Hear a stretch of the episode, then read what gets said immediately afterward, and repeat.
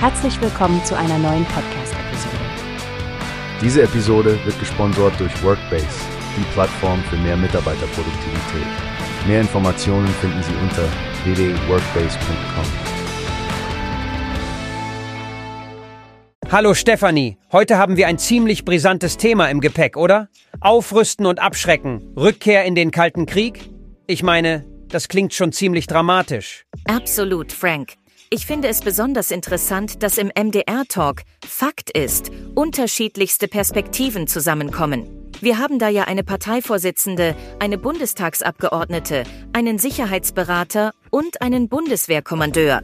Das verspricht verschiedenste Blickwinkel auf unsere Sicherheitslage. Genau. Ulrike Grosse-Röthig von der Linken scheint ja der Meinung zu sein, dass Aufrüstung nicht der richtige Weg ist. Sie sagt ja, Wer von Verteidigungsfähigkeit spricht, der denkt den Frieden nicht mehr mit. Das ist eine ziemlich kritische Sicht auf die derzeitige Diskussion. Das sehe ich auch so, Frank.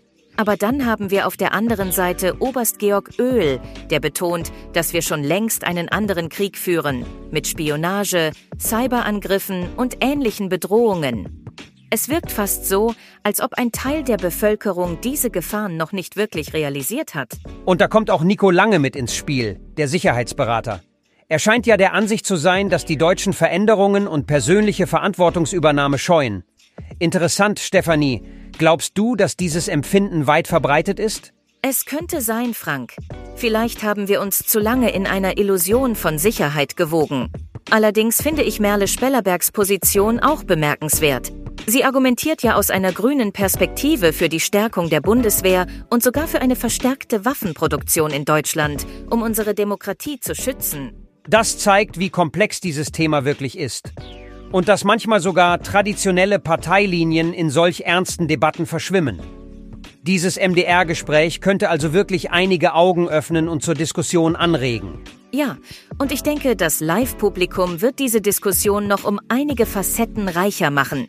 Die Sendung läuft ja am Montag, dem 4. März um 20.30 Uhr im Livestream und später noch im MDR-Fernsehen. Es wird sicher eine Sendung, die man nicht verpassen sollte.